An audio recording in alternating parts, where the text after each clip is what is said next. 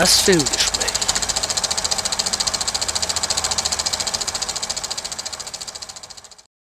Hallo und herzlich willkommen zum Filmgespräch auf Radio Lora. Sie hören unsere 53. Sendung, unsere Februarausgabe. Mein Name ist Sebastian Menzel, mit mir im Gespräch wieder Ingrid Schölderle. Hallo miteinander. Immer noch stimmlich etwas angeschlagen. Wir fangen an mit einem Film, der bereits am 26. Januar gestartet ist. Ein deutscher Film, Caveman. Viele, viele Jahre erfolgreich als Theaterstück. Wurde jetzt verfilmt von Laura Lackmann mit Moritz Bleib treu unter anderem Wotan Wilke Möhring, Laura Tonke, Martina Hill und Jürgen Vogel. Nicht alles, was wunderbar im Theater klappt, klappt auch im Film. Es geht um Rob, der schon immer davon geträumt hat, Comedian zu werden. Er ist ein eher nicht sehr erfolgreicher Autoverkäufer und jetzt gibt es die Möglichkeit in einem Comedy Club, da ist Open Mic Night, offenes Mikrofon, sich als Comedian zu versuchen. Ganz wichtig ist, worüber, und zwar seine Beziehung. Wie Mario Barth. Caveman ist so erfolgreich gewesen im Theater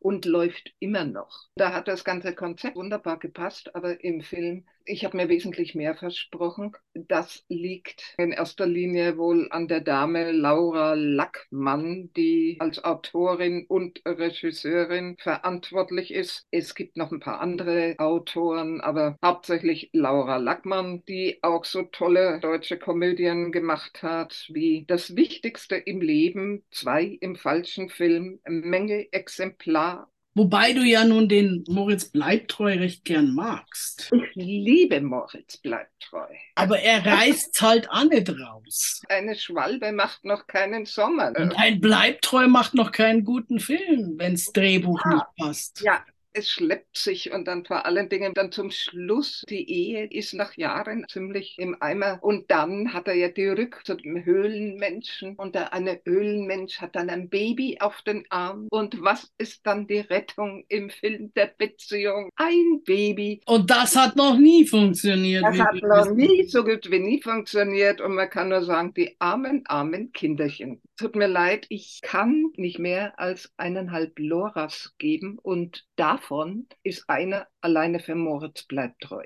Lassen wir so stehen.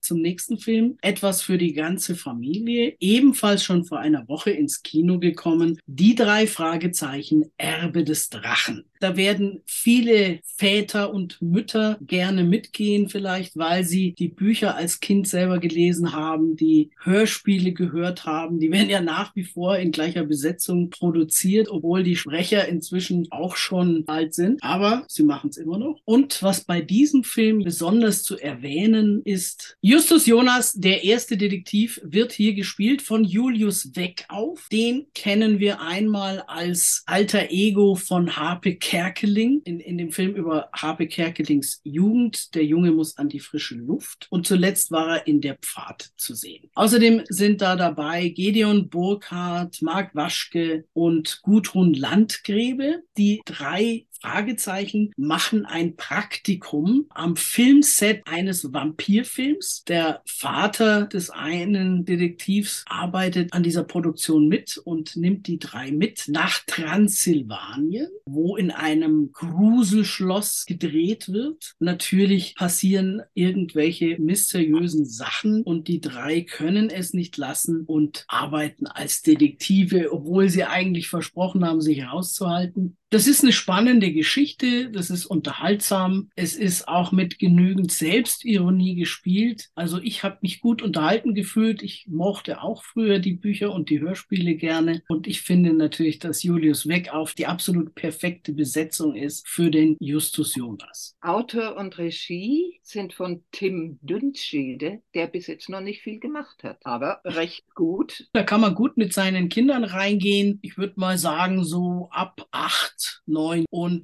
die Eltern haben auch mit Sicherheit ihren Spaß dran, zumindest wenn sie auch Fans dieser Reihe waren. Ich hoffe, dass es noch mehr Filme geben wird mit Julius Weckauf, bevor der zu alt wird für die Rolle. Und ich gebe diesem Film vier Kinderloras.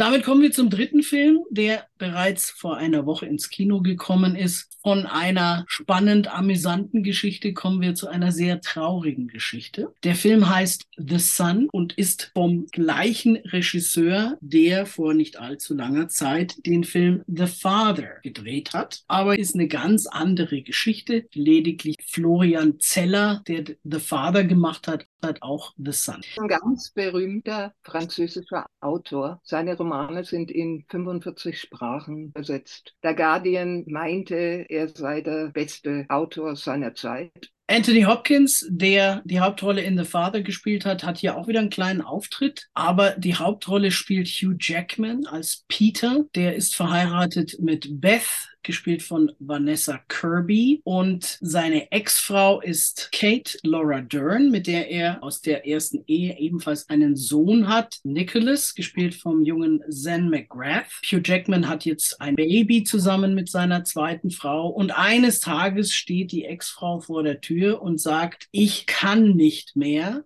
Unser Teenager-Sohn treibt mich in den Wahnsinn. Ich habe herausgefunden, dass er seit Monaten die Schule schwänzt. Der hört nicht auf mich. Ich komme bei dem nicht weiter. Ich möchte, dass er jetzt mal eine Zeit lang bei dir wohnt. Und der Junge ist auch einverstanden. Natürlich ist die zweite Ehefrau nicht begeistert, aber sie lässt sich dann doch überreden, weil dieses Ehepaar woanders wohnt, muss der junge Nicholas die Schule wechseln. Er kommt also in eine neue Highschool und es gibt immer wieder Probleme, aber eine Zeit lang scheint es so mehr oder weniger zu laufen. Und dann kriegen die plötzlich raus, dass er nach dem ersten Tag nie wieder in der neuen Schule war und mit der Schwänzerei schon wieder weitergemacht hat. Er hat sich in das E-Mail-Konto des Vaters eingehackt und im Namen seines Vaters eine Mail an die Schule geschrieben, dass der Sohn nun doch an der alten Schule bleiben würde. Deswegen haben die sich nie gemeldet und gesagt, dass der gar nicht auftaucht, weil sie nicht mit ihm gerechnet haben. Und das Ganze wird immer schwieriger und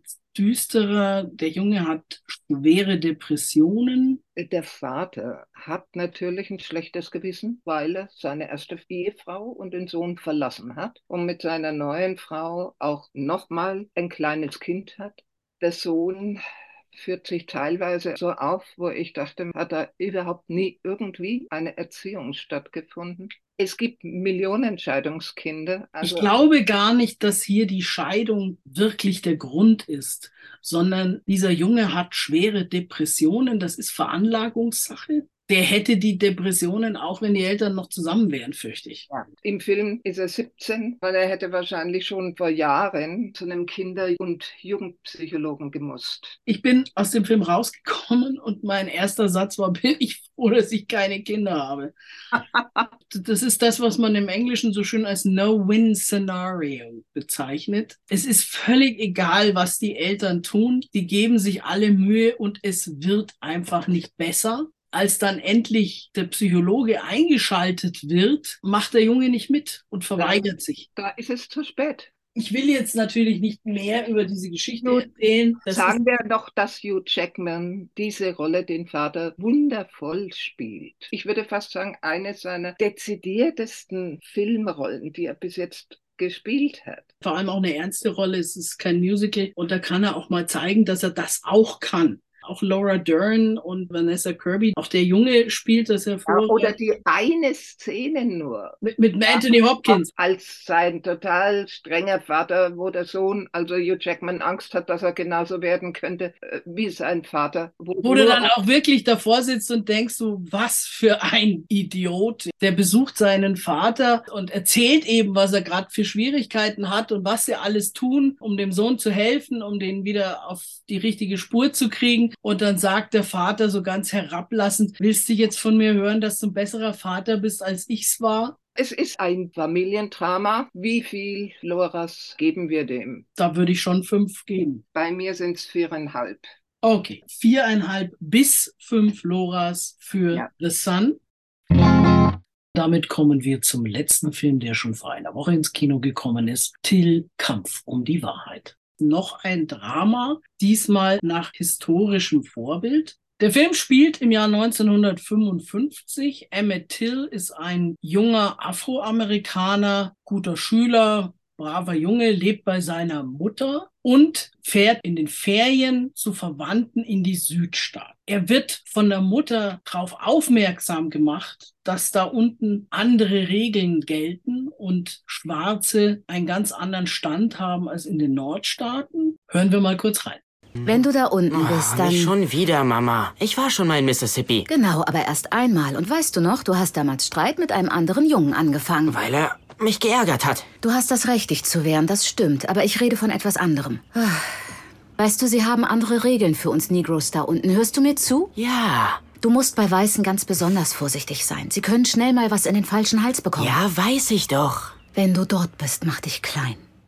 Eines Tages, als er da mit seinen Cousins unterwegs ist, kommen sie zu einem Laden, der von einem weißen Ehepaar geführt wird. Die Frau steht hinter der Kasse. Was genau passiert ist, ist nie mit hundertprozentiger Sicherheit geklärt worden. Er hat wohl irgendwie zu ihr gesagt, dass sie aussieht wie ein Filmstar die hat sich davon schon so auf den Schlips getreten gefühlt, dass sie selber zum Gewehr gegriffen hat und rausgelaufen ist. Die anderen Jungs haben Emmett dann ins Auto gepackt und sind abgehauen. Aber die Frau hat das ihrem Mann erzählt und der hat ein paar Leute eingesammelt und am Abend tauchen sie beim Onkel von Emmett auf und verlangen die Herausgabe des Jungen. Sie erzwingen die Herausgabe des Ja, die Jungen. trauen sich gar nicht aufzumucken, weil sie Angst haben, wenn wir uns jetzt hier wehren, dann sind wir alle tot. Die nehmen den Jungen mit und der wird gelyncht. Er wird dann tot gefunden. Er ist in einem so grauenvollen Zustand, dass zunächst sogar angezweifelt wird, dass es sich um den handelt. Die weiße Obrigkeit, der Sheriff und seine Kumpels versuchen das mit allen Mitteln unter den Teppich zu kehren, behaupten dann eben, ja, die Leiche, das ist gar nicht der. Die Mutter besteht darauf, dass die Leiche überführt wird zu ihr, lässt ihn auch offen aufbahren, lässt Fotos machen durch Journalisten, damit man sieht, wie übel zugerichtet dieser Junge zu ihr zurückkam. Es kommt dann zu einem Prozess. Die Mutter fährt runter und ist dort selber anwesend. Ich will jetzt nicht die ganze Geschichte erzählen. Man kann sich denken, wie schwierig die Situation ist. Es ist, wie gesagt, ein historischer Fall, der wirklich so passiert ist. Die Mutter, die hier die Hauptrolle spielt, Danielle de Deadweiler als Mamie Till Mobley, hat alles getan, um ihrem Sohn zu Gerechtigkeit zu verhelfen. Gegen Rassismus zu kämpfen.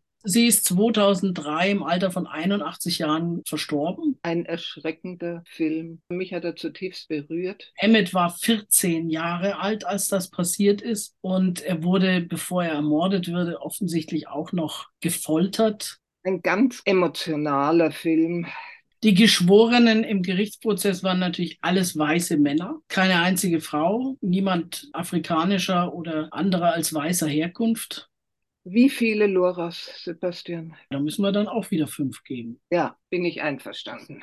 Wir haben noch einen zweiten Ausschnitt aus Till Kampf um die Wahrheit, diesmal aus der Szene in der Gerichtsverhandlung. Haben Sie Ihren Sohn ermahnt, wie er sich während seines Aufenthalts hier in Mississippi zu benehmen hat? Ja, etliche Male. Etliche Male. In welcher Form? Ich werde Ihnen ganz genau beschreiben, was ich zu ihm gesagt habe. Dass er bei seinem Aufenthalt hier auf eine ihm ungewohnte Lebensweise treffen würde. Dass er sich mit seiner Ausdrucksweise vorsehen muss, je nachdem, mit wem er spricht. Und dass er stets daran denken möge, mit Ja, Sir oder Nein, Ma'am zu antworten. Ich sagte ihm, dass er sollte es je zu einem Vorfall kommen, bei dem es Schwierigkeiten irgendwelcher Art mit Weißen gäbe. Dass er, wenn es zu dem Punkt kommt, an dem es erforderlich sein wird, vor ihnen auf die Knie zu fallen. Sollte er nach Möglichkeit nicht zögern, das auch zu tun. Wenn er zum Beispiel auf der Straße mit jemandem zusammenstößt und der Betreffende mit ihm Streit anfängt. Für einen solchen Fall habe ich ihm geraten, sich demütig zu geben, um keinerlei Scherereien zu bekommen. Aber Aber was?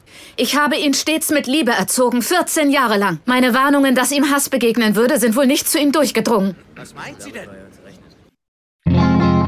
Wir kommen zu den Kinostarts von heute, 2. Februar, und wir fangen an mit Close. Das klingt englisch, ist aber ein französisch-belgisch-holländischer Film. Im Mittelpunkt stehen hier zwei Jungs, die sind so 13 Jahre alt, Leo und Remy. Leo wird gespielt von Edin Dambrin und Remy von Gustave de Weil. Die sind ganz, ganz dick befreundet, aber plötzlich gerät diese Freundschaft ins Wanken.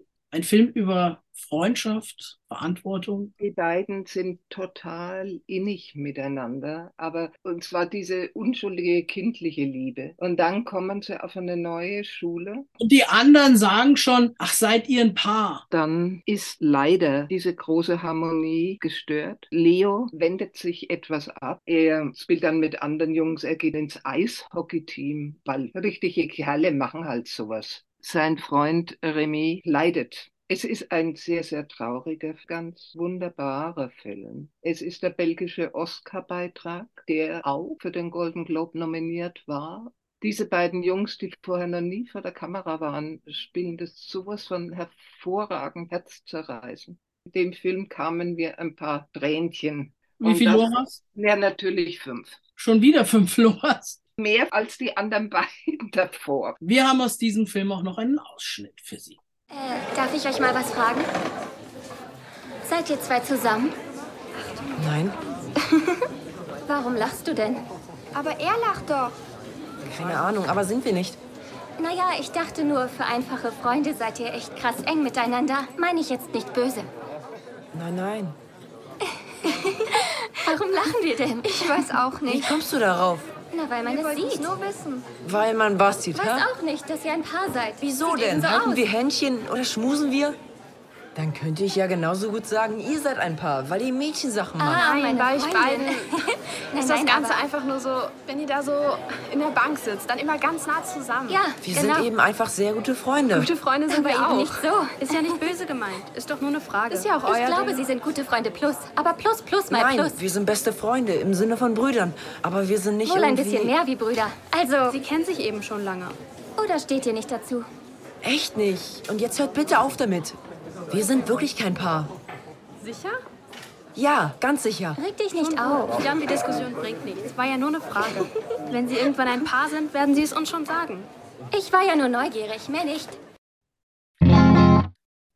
Ebenfalls heute ins Kino kommt ein Mann namens Otto, im Original A Man Called Otto, mit Tom Hanks in der Hauptrolle. Das ist ein Remake des Films Ein Mann namens Ove, Ein Mann som hette Ove, aus dem Jahr 2015. Das ist ein schwedischer Film. Damals hat die Titelrolle Rolf Lassgard gespielt. Die Geschichte ist relativ ähnlich, nicht ganz. Es sind ein paar kleine Änderungen. Otto ist verwitwet. Jetzt wird er auch noch in Rente geschickt und damit hat er eigentlich gar nichts mehr zu tun, außer sich in seiner kleinen Nachbarschaft, das ist so eine abgesperrte Nachbarschaft, wo man durch so eine Schranke reinfährt und da dürfen nur die Leute parken, die da wohnen und da kümmert er sich darum, dass alle die Regeln einhalten. Er ist ein Erbsenzähler. In Bayern wird man sagen, ein Tippviertelscheißer, der jeden anmotzt, der irgendwie aus der Reihe tanzt. Er will eigentlich seiner Frau nachfolgen, die wie gesagt gestorben ist. Kinder hatten sie keine, kauft sich im Baumarkt einen Strick und einen Haken, richtet alles her für den Selbstmord. Er steigt auf den Tisch und der Haken hält nicht, was er versprochen hat. Er knallt runter und dann wird er abgehalten davon, seinen Plan weiter durchzuführen, weil die gegenüber ziehen plötzlich neue Leute ein. Die brauchen seine Hilfe, bedanken sich wiederum mit Essen. Es läuft ihm dann auch noch eine Katze zu. Es passieren alle möglichen Sachen, die ihn davon abhalten, seinen Plan vom Selbstmord in die Tat umzusetzen.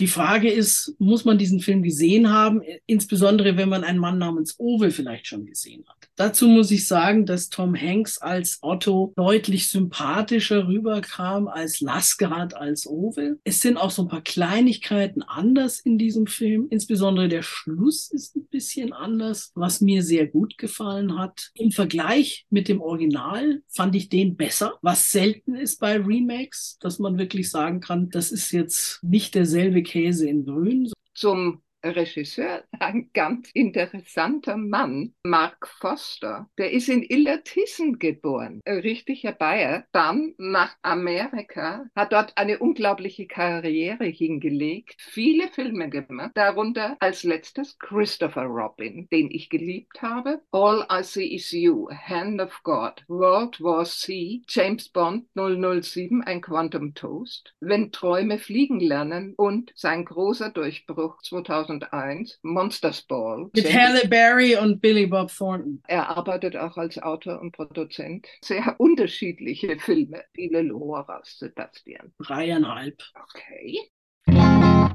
Wir kommen zu einer deutschen Dokumentation. Fritz Bauers Erbe Gerechtigkeit verjährt nicht. Das ist der Fritz Bauer, über den es vor ein paar Jahren einen ganz interessanten Spielfilm gab, der Oberstaatsanwalt in Frankfurt gewesen ist und selbst ein Verfolgter des Naziregimes, der sich ins Ausland geflüchtet hatte. Er war sowohl politisch nicht auf Linie der Nazis als auch nicht arisch nach ihrer Sicht. Fritz Bauer hatte seine Geheimnisse. Er hat zu einer Zeit gelebt, als der Paragraph 175 noch gegolten hat. Er war schwul und das hat das Leben für ihn nicht leichter gemacht. Und er war der Erste, der wirklich drauf gedrängt hat, dass die Täter, nicht nur die Haupttäter, sondern auch die kleineren Täter, in Anführungszeichen, die in den KZs gearbeitet haben, vor Gericht gestellt wurden. Er hat den Auschwitz-Prozess in Frankfurt angeschoben. Fritz Bauer hat von Anfang an immer gesagt, seiner Ansicht nach haben sich alle, die da mitgearbeitet haben und sei es nur als kleines Rädchen im Getriebe, schuldig gemacht. Auch wenn sie selber nicht gemordet oder gefoltert haben, sondern zum Beispiel in der Schreibstube Akten geführt haben oder sonstiges, dann waren sie ein Rädchen im Getriebe und wenn diese ganzen Rädchen sich verweigern, verweigert hätten, hätte man das so nicht durchführen können.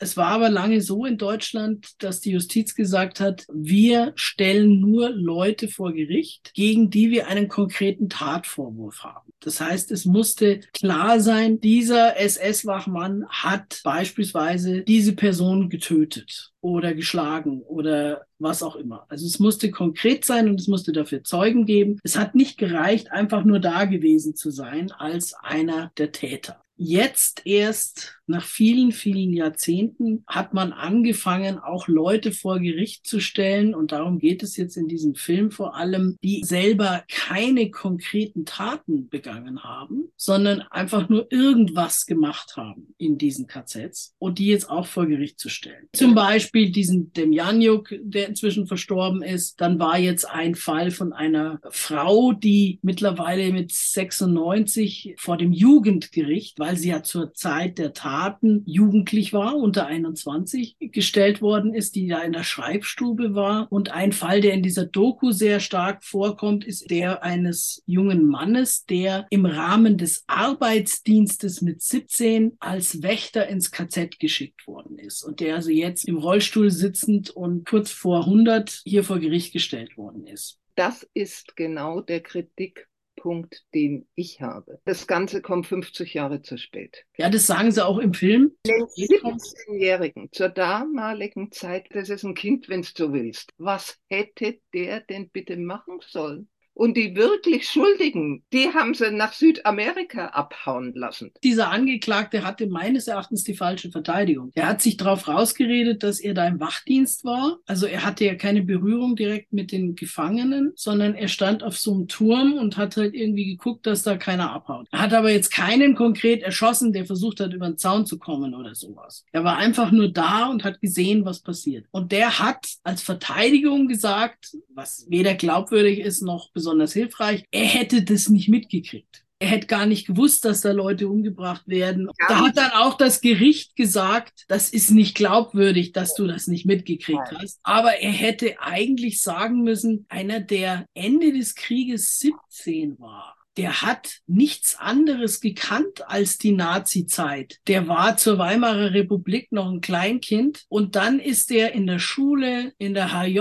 in die alle rein mussten, die nicht Juden waren, von A bis Z indoktriniert worden. Die haben diesen Quatsch ja geglaubt. Und wenn du dann noch Eltern hattest, die linientreu waren, die Bücher, die was anders gesagt haben, sind verbrannt worden und waren unter Verschluss. Die konntest du dir auch nicht aus der Bibliothek holen. Und wenn es deine Eltern nicht irgendwo versteckt hatten, hattest du da gar keinen Zugang. Die sind so erzogen worden, dass man gehorcht und tut, was einem gesagt wird und nicht aufmuckt. Und wer aufmuckt, der kriegt eine auf den Deckel. In den 50er und 60er Jahren, da haben sie die übelsten, die Nazirichter und so weiter wieder, siehe Baden-Württemberg, ja, zum Ministerpräsidenten gemacht, etc. Wie viele Loras geben wir dem Film? Also der Film bringt jetzt nicht wirklich groß was Neues. Ich hatte mir da eher was erwartet noch über Fritz Bauer und seine Arbeit. Das kommt nur sehr am Rande vor. Es geht also überwiegend um diesen Prozess gegen diesen 96-Jährigen und die Zeugen, die halt sagen, das ist das Argument für diese Prozesse. Für sie ist es wichtig, dass das überhaupt noch gemacht wird, solange die noch leben. Ich sag jetzt mal zweieinhalb Loras weil das ein Film ist, den kann ich mir auch in den öffentlich-rechtlichen anschauen, wo er vermutlich in einem halben Jahr laufen wird. Das muss man in dem Kino gesehen haben.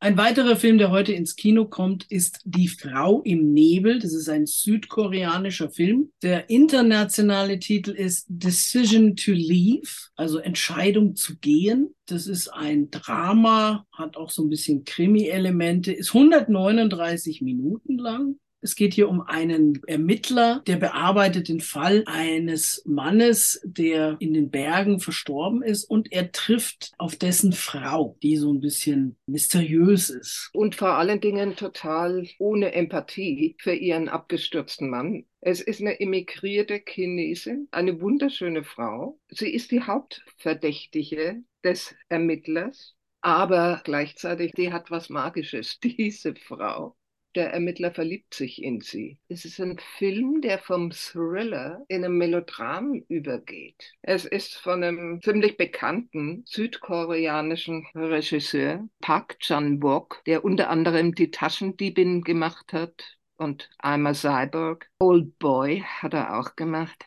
er hat sehr, sehr viele Rückblenden und Zeitsprünge drin. Und das ist das, was ich ihm etwas ankreide, dass sich das Publikum fast darin verliert, genauso wie die Darsteller. Ja, wenn das zu unübersichtlich wird. Und ich dann den Faden verliere. Das ist ein Grund, warum ich diesem Film keine fünf Floras gebe, sondern dreieinhalb bis vier. Der Film hat schon einige Preise gewonnen. War der beim Golden Globe nominiert? Er war nominiert als bester Film nicht auf Englisch gedreht, hat aber nicht gewonnen. Bei BAFTA war er auch nominiert, da war der Regisseur nominiert, auch bester nicht englischsprachiger Film. Die Darsteller sind natürlich sehr gut. Alles in allem gab es für diesen Film bisher 130 Nominierungen und 42 Mal hat er tatsächlich gewonnen. Vor allem abgesandt hat er natürlich bei den asiatischen Filmpreisen. Wir haben einen Ausschnitt aus Die Frau im Nebel.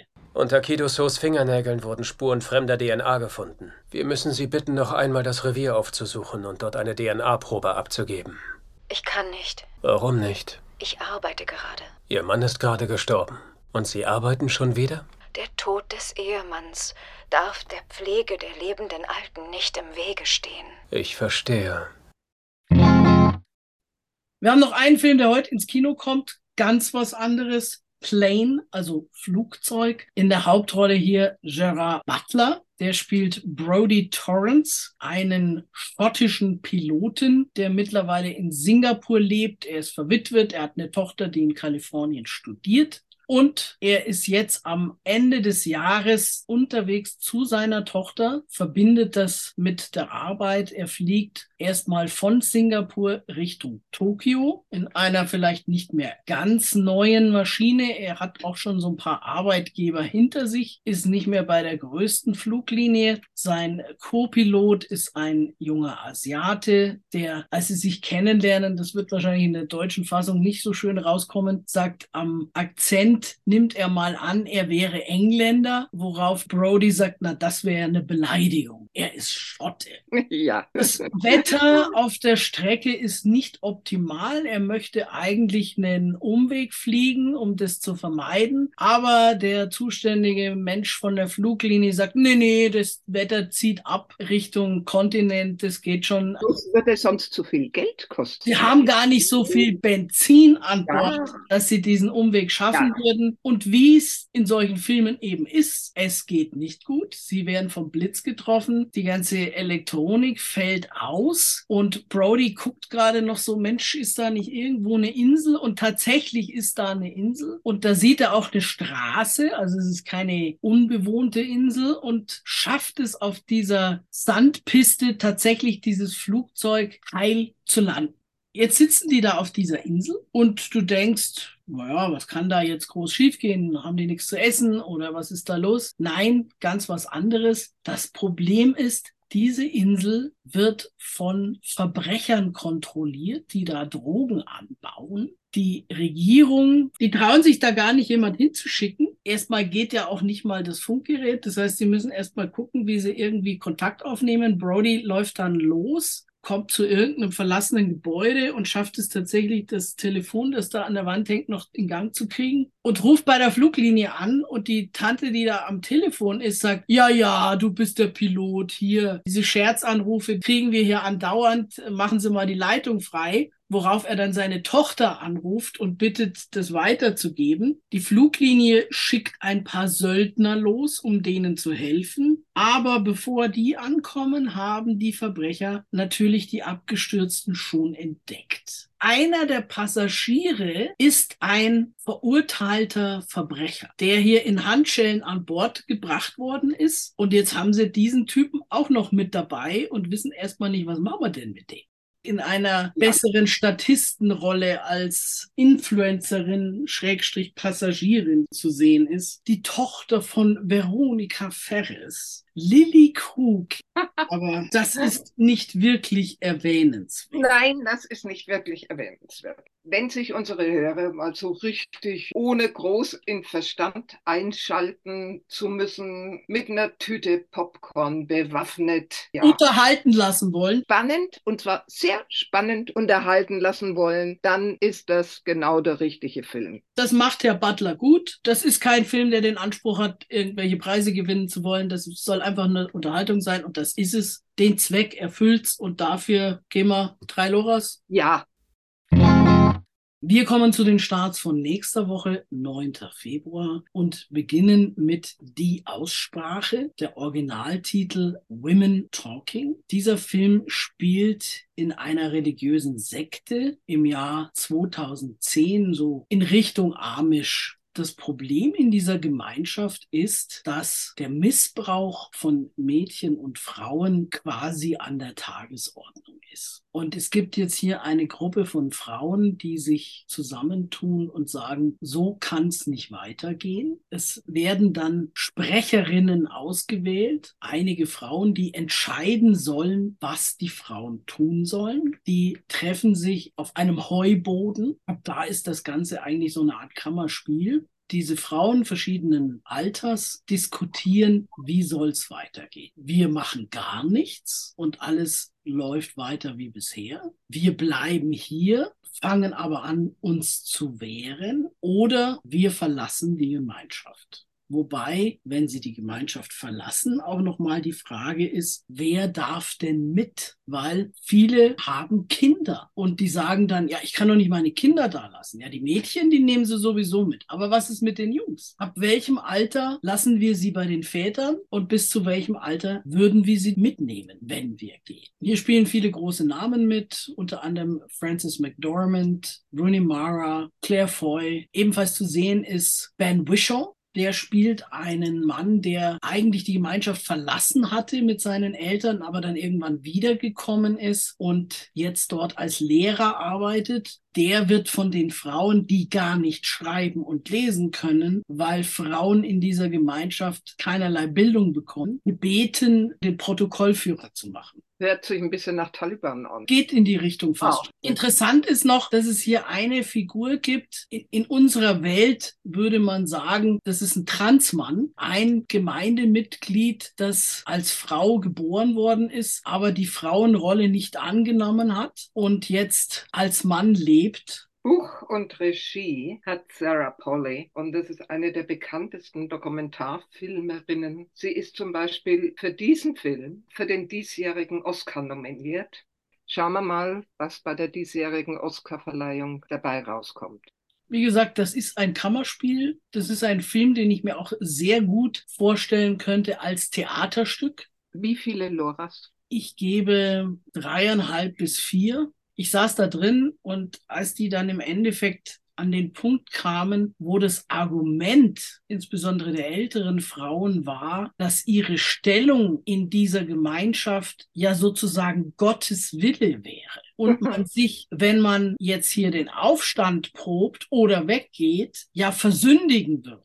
Das ist für mich wieder sowas gewesen, wo ich dann innerlich koche und es für mich sehr schwierig war, das nachzuvollziehen. Es ist natürlich ein sehr schlimmes Thema. Ich meine, Missbrauch in religiösen Gemeinschaften gibt es nicht nur in irgendwelchen Sekten leider. Da ist ja dann auch oft das Argument für die Opfer stillhalten, weil sonst schadest du ja dem Ansehen der Gemeinschaft und das wäre ja gegen Gottes Wille. Wir haben noch einen Ausschnitt. Es ist Teil unseres Glaubens zu vergeben. Wir haben immer vergeben, wenn uns Unrecht geschehen ist. Wieso nicht jetzt? Weil wir jetzt mehr wissen. Man wird uns exkommunizieren, uns zwingen, die Kolonie in Schande zu verlassen, wenn wir nicht vergeben. Und wenn das geschieht, büßen wir unseren Platz im Himmel ein. Wie soll man mit dieser Angst davor leben können? Das sind berechtigte Ängste. Wie können wir ihnen begegnen? Das einzig Wichtige ist zu entscheiden, ob wir den Männern vergeben, damit wir durch die Himmelspforte schreiten dürfen. Lach ruhig, Salome, aber wir müssen die Kolonie verlassen, wenn wir den Männern nicht vergeben. Wie soll uns der Herr bei seiner Ankunft finden, wenn wir nicht in der Kolonie sind? Wenn Jesus auferstehen und, und tausende von Jahren leben kann, um dann vom Himmel herabzusteigen und seine Anhänger zu versammeln, dann wird er wohl auch ein paar Frauen ausfindig machen, die nicht in ihrer Kolonie Bleiben sind. wir bei der Sache. Gut, ich bleibe bei der Sache.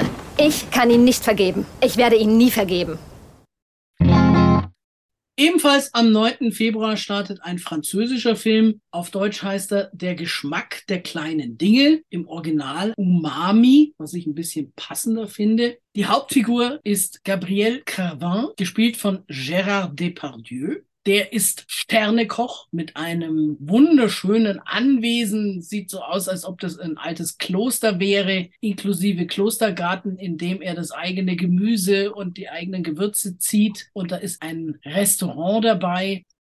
Er ist allein zu Hause. Sein Sohn aus zweiter Ehe ist gerade noch aus dem Haus gegangen. Die Frau ist auch nicht zu Hause und der Sohn aus erster Ehe arbeitet bei ihm im Restaurant. Er steht so ein bisschen in seinem Schatten, der ist auch nicht da. Und da hat Gabriel einen Herzinfarkt. Zum Glück kommt ein Angestellter wegen irgendwas vorbei und findet ihn. Er wird also rechtzeitig ins Krankenhaus gebracht, muss operiert werden. Nach zwei Monaten Pause kommt er ins Restaurant zurück, aber es ist irgendwie nicht das Gleiche. Ein alter Freund von ihm, gespielt von Pierre Richard, der mittlerweile 88 ist, ein Austernzüchter, überredet ihn, sich von ihm hypnotisieren zu lassen. Also er pendelt da irgendwie rum. Und als Gabriel aufwacht, sagt er, er erinnert sich an einen Geschmack. Und zwar, es gibt ja neben salzig, süß, sauer und bitter den fünften Geschmack Umami nach einem japanischen Wort benannt. Für diesen Geschmack gibt es kein deutsches und offensichtlich auch kein französisches Wort. Gabriel hat vor vielen, vielen Jahren mal bei einem Kochwettbewerb nur den zweiten Platz gemacht. Den ersten Platz hat ein Japaner gewonnen mit seiner Nudelsuppe und die hat nach diesem Umami geschmeckt. Und jetzt kommt er auf die Idee, diesen japanischen Koch zu besuchen. Sein Kumpel findet den innerhalb von Sekunden im Internet und ohne seiner Familie was zu sagen, packt er den Koffer und fliegt nach Japan und macht sich auf die Suche nach diesem Mann. Erstmal ist das gar nicht so einfach, bis er den trifft und dann kann man sich nicht verständigen und der letzte Zug ist schon weg und dann muss er in so einem Kapselhotel übernachten. Cool. Geht dann auch mit einem, den er da kennenlernt, mal in so eine japanische Therme und wenn man da reingeht in Japan, dann musst du dich nach Geschlechtern getrennt selbstverständlich vorher vor allen anderen von oben bis unten einseifen und waschen, dass die dann auch sehen, du hast dich anständig gewaschen. Nicht so wie bei uns, wo die manchmal das Duschen auslassen. Da sieht man ihn natürlich nackt bei der Gelegenheit. Es ist jetzt ein Anblick, den ich nicht unbedingt hätte haben müssen. Die Familie ist natürlich entsetzt, dass er weg ist. Der jüngere Sohn fährt dann hinterher, der ältere Sohn versucht ihn zu vertreten. Das ist so eine Mischung, da ist ganz vieles drin. Auch dieses aus dem Schatten des Vaters treten ist ein Thema. Dann gibt's da noch eine junge Frau, das ist die Enkeltochter von diesem japanischen Koch, die Depressionen hat und weil ihr Ex-Freund da irgendwelche Bildchen ins Internet gestellt hat. Er dachte natürlich, dass der japanische Koch ein Spitzenrestaurant hat und dann kommt er in eine Suppenküche. Dieser Film hat sehr, sehr viele schöne, humorvolle, aber auch etwas nachdenkliche Momente. Und es ist ein schönes, rundes Paket, weil eben einfach verschiedene Sachen reinspielen. Gabriel, die Familie, die Familie des Japaners und natürlich auch dieses Aufeinandertreffen der völlig unterschiedlichen Kulturen spielt eine Rolle. Diese Rolle ist natürlich Depardieu direkt auf den Leib geschrieben. Es ist eine Hommage an zwei der größten Schauspieler Frankreichs, Pierre Richard Wobei der nur eine kleine Rolle hat. und an Depardieu. Ich fand den Film wunderbar. Im Grunde genommen ein Film, wie ihn bloß die Franzosen machen können. Bei mir ist das wirklich ein Fünf-Lora-Film. Ja, okay, ich widerspreche nicht. Man geht mit einem positiven Gefühl raus und trotzdem hat es seine nachdenklichen Momente. Wir haben jetzt noch einen Film, der am 9.2. ins Kino kommt. Ein Animationsfilm. Maurice der Kater im Original The Amazing Maurice. Dieser Film basiert auf einem Buch von Terry Pratchett, dem Autor, der unter anderem Scheibenwelt geschrieben hat. Ja, es geht um einen schlauen Kater, der hat eine ganz tolle Methode gefunden, um zu Geld zu kommen. Und zwar arbeitet er zusammen mit einer ganzen Horde von Ratten und einem Jungen, der ein bisschen Flöte spielt. Die gehen in irgendwelche Dörfer die Leute merken überall Ratten. Wir brauchen Hilfe. Und Maurice präsentiert diesen Jungen mit der Pfeife, das ist natürlich so ein bisschen der Rattenfänger von Hameln, als Lösung. Der befreit die Leute von den Ratten und dafür gibt's dann Geld die Ratten haben langsam ihre Bedenken sozusagen, dass das nicht so ganz moralisch okay ist, was sie da treiben. Und deswegen überreden sie Maurice dann, dass der nächste Ort der letzte sein soll, in dem sie das durchziehen. Die glauben, dass sie schon Ratten haben und haben bereits zwei Rattenfänger angeheuert, die das in den Griff kriegen sollen. Und die sind auch nicht ganz in Ordnung. Die treiben selber ihr Spiel und dann gibt es da die Malicia, das ist die Tochter vom Bürgermeister und mit der tun sie sich dann zusammen, um dieses Rätsel zu lösen. Das ist eine nette Geschichte. Terry Pratchett war einfach auch ein genialer Schriftsteller. Leider muss ich sagen, haben wir diesen Film in der deutschen Synchronfassung gesehen und ich muss zugeben, dass ich mittlerweile einfach, wenn ich irgendwo bei Synchronstimmen schon wieder Bastian Pastewka lese, das Würgen kriege. Das ist kein Schauspieler, das ist ein Komiker. Und er macht alles gleich. Das hat mir den Film schon ein wenig verdorben, dass wir hier eben Bastian Pastewka in der Hauptrolle hören. Im Original wäre es Hugh Laurie gewesen. Bastian Pastewka ist kein Hugh Laurie. Da sind einfach Welten dazwischen. Das ist ja die Sache bei uns in Deutschland. Die bilden sich ein. Die Leute wollen ja immer die gleichen sehen oder in diesem Fall die gleichen hören. Und drum sind auch Besetzungen von vielen, vielen Filmen austauschbar, immer die gleichen. Es ist ermüdend, es ist nervend. Und wenn neue kommen, dann ganz junge. Zu den Stimmen im Original zählen unter anderem noch Hugh Bonville, David Thewlis, ja. Gemma Arterton, Emilia Clarke. Das ist schon eine ganz andere Liga als Bastian Pastewka und irgendwelche deutschen Unbekannten. Ich möchte den Film gerne nochmal im Original sehen. Und das Zweite, was mich so ein bisschen gestört hat, wie gesagt, die Geschichte ist nett. Bei Zeichentrick, bei Animationen kannst du ja wirklich alles machen. Und da frage ich mich, was das für Entscheider sind, die dann hässliche Figuren produzieren oder groteske Figuren. Wieso darf dieser Kater nicht wie ein Kater aussehen? Warum muss der so fett und unförmig und so gar nicht wie eine Katze ausschauen? Es ist ja nicht so, dass es schwieriger wäre, ihn anders zu zeichnen. Da sollten Sie mal ein Beispiel an Puss in Boots nehmen. Der sieht aus wie eine Katze, der gestiefelte Kater. Ansonsten hat er natürlich wahnsinnig fantasievolle Einfälle. Aber das ist Terry Pratchett. Darum sage ich ja, ja, nach Möglichkeit im Original anschauen, damit man schon mal wenigstens die besseren Stimmen hat. Aber die künstlerische Umsetzung sorgt bei mir auch nochmal für Punktabzug. Und wie viel geben wir ihm dann? Drei. Ja, schließe ich mich an, hätte ich auch gesagt. Auch aus diesem Film haben wir noch einen Ausschnitt. Fang an, erzähl mir, was passiert ist. Ich schätze, dass sie ein Nein nicht akzeptieren wird. Tja, wie war das? Nun, so ganz genau weiß das niemand, aber Ratten fressen Abfall. So sind wir nun mal. Zumindest waren wir so, als wir noch normale Ratten waren. Quiekend und wuselnd. Wir haben gefressen, was immer wir finden konnten. Kerzenstummel zum Beispiel. Ach, wir lieben Kerzenstummel. Oder ein morscher Besenstiel, wo man mit Schmack seine Zähne reinschlagen kann. Und Pülverchen und Flüssigkeiten. Wir haben das grüne Blubberzeug vom Kesselboden geleckt und äh, uns durch zerfledderte Zauberbücher genagt. Klingt nicht gerade nach einer gewöhnlichen Müllkippe. Das war uns auch irgendwann klar. Die Müllkippe gehörte zur unsichtbaren Universität von Ankh-Morpork. Ein Ort, an dem Zauberei und Magie gelehrt wird. Lauter vermischte magische Reste von Männern mit spitzen Hüten. Das ist großartig. Wir wurden schlau und haben lesen gelernt und uns Namen gegeben nach Dingen, die wir dort gefunden haben. Sardinen. Pfirsiche. Inselstake. Und der Kater hier? Katzen fressen doch niemals Abfall. Unter gar keinen Umständen. Er war nie auf der Müllkippe, wurde aber ungefähr zur gleichen Zeit intelligent.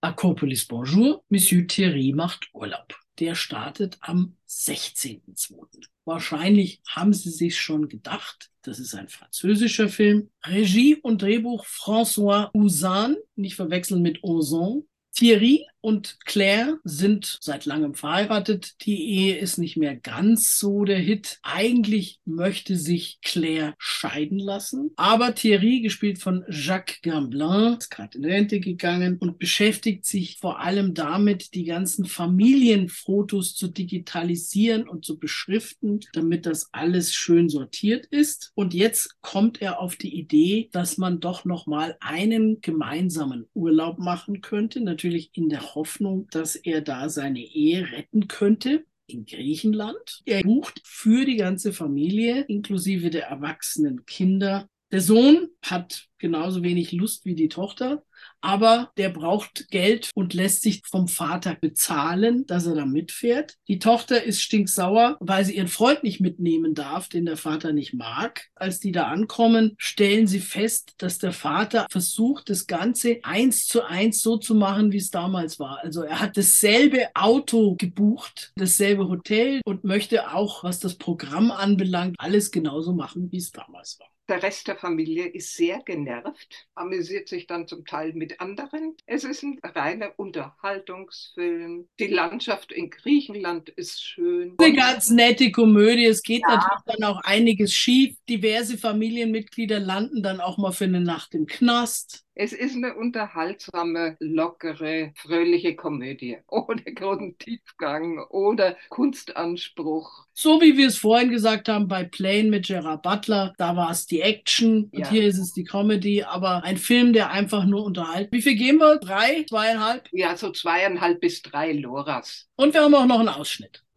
Schaut unter eure Teller. Was soll das sein? Was ist das? Athen? Wir fahren in den Urlaub. Was heißt wir? Na, wir als Familie. Wir wiederholen Griechenland 98 zum Geburtstag von Claire. Hast du mein Ticket, Bubu? Ganz kurz, Bubu. Mama, hast du davon Nein, gewusst? natürlich nicht. Und trotzdem war es eigentlich deine Idee. Wann erleben wir so einen Urlaub nochmal? Claire Amelin 1998. Papa, das ist ja super nett, aber was, wenn wir nicht wollen? Genau. Wieso, wenn wir nicht wollen? Ich habe meinen Urlaub schon verplant mit meinen Kumpels auf Ibiza. Außerdem bin ich knapp bei Kasse, Papa. Wann soll es denn losgehen? Sekunde, Bubu, das ist ja wirklich nett, Papa, aber das wird kompliziert für uns. Christoph muss Prüfungen abnehmen und ich habe eine Menge Arbeit. Daher. Es ist nicht ideal, aber wir könnten das hinkriegen. Mhm. Es ist nur eine Woche und schon alles bezahlt. Ja. Du wirst das wieder absagen. Die Kinder wollen nicht und ich auch nicht. Und du weißt genau weshalb. Weshalb? Also ich sag mal so, freitags nehme ich immer die Prüfungen ab. Wart's ab, Bubu, das kriegen wir hin. So bis 17, 17.30 Uhr. Entweder wir fliegen gegen 21 Uhr, aber ideal Mhm. ist das nicht. Oder wir fliegen Samstag früh, dann könnte ich mitkommen. Aber nicht doch. Du kommst nicht mit. Wir haben jetzt noch einen Film, der am 16.02. ins Kino kommt, Vogelperspektiven. Das ist ein Dokumentarfilm von Jörg Adolf. Es ist ja ganz, ganz erschreckend, wie ich diese Zahlen gehört habe. Und zwar, dass seit ungefähr 60 Jahren in Deutschland nur noch die Hälfte der Vögel da sind wie vorher. Ich merke das bei mir selbst hier. 1981 wurde ich früh von den Vögeln geweckt. Und jetzt kein einziger. Ab und zu hörst du mal eine Amsel oder es hupfen zwei Maislein rum. Das war's dann schon. Ganz erschreckend, was Politiker zugelassen haben in diesem Land. Jörg Adolf bekleidet den Ornithologen Dr. Norbert Schäffer. Das ist der Vorsitzende vom Landesbund für Vogel- und Naturschutz in Bayern, LBV, einer der größten Naturschutzverbände in Deutschland, auf seiner großen Mission, die Vögel zu retten. Wunderschöne Aufnahme von Vögeln für alle alle Vogelliebhaber ist es ein Muss, liegt aber auch hinter die Kulissen der Umweltpolitik, wo ja seit Jahrzehnten einiges schiefgegangen ist. Ich sage bloß unsere letzte Regierung, Glyphosatglöckner. Der Film zeigt auch ein paar beispielhafte Schutzprojekte. Ein wunderbarer Film, wo man sehr viel lernt. Wie viele Loras geben wir dem Film? Gute vier Loras. Okay. Und damit sind wir schon wieder am Ende der Sendung angelangt. Diese wird wie immer wiederholt, heute Nacht um zwei und morgen früh um neun Uhr. Dann allerdings nur auf DAB Plus und im Lora Livestream sowie samstags um sechs Uhr früh und sonntags um 21 Uhr nur im Lora Livestream. Außerdem gibt es uns als Podcast eine Woche lang, so wie sie gesendet worden ist. Und auf freiradios.net gibt es unbegrenzt die GEMA-freie Version, also ohne Musik. Dann wünschen wir Ihnen jetzt wieder viel Spaß im Kino und wir hoffen, wir hören uns wieder am 2. März. Bis dahin, auf Wiederhören. Tschüss miteinander.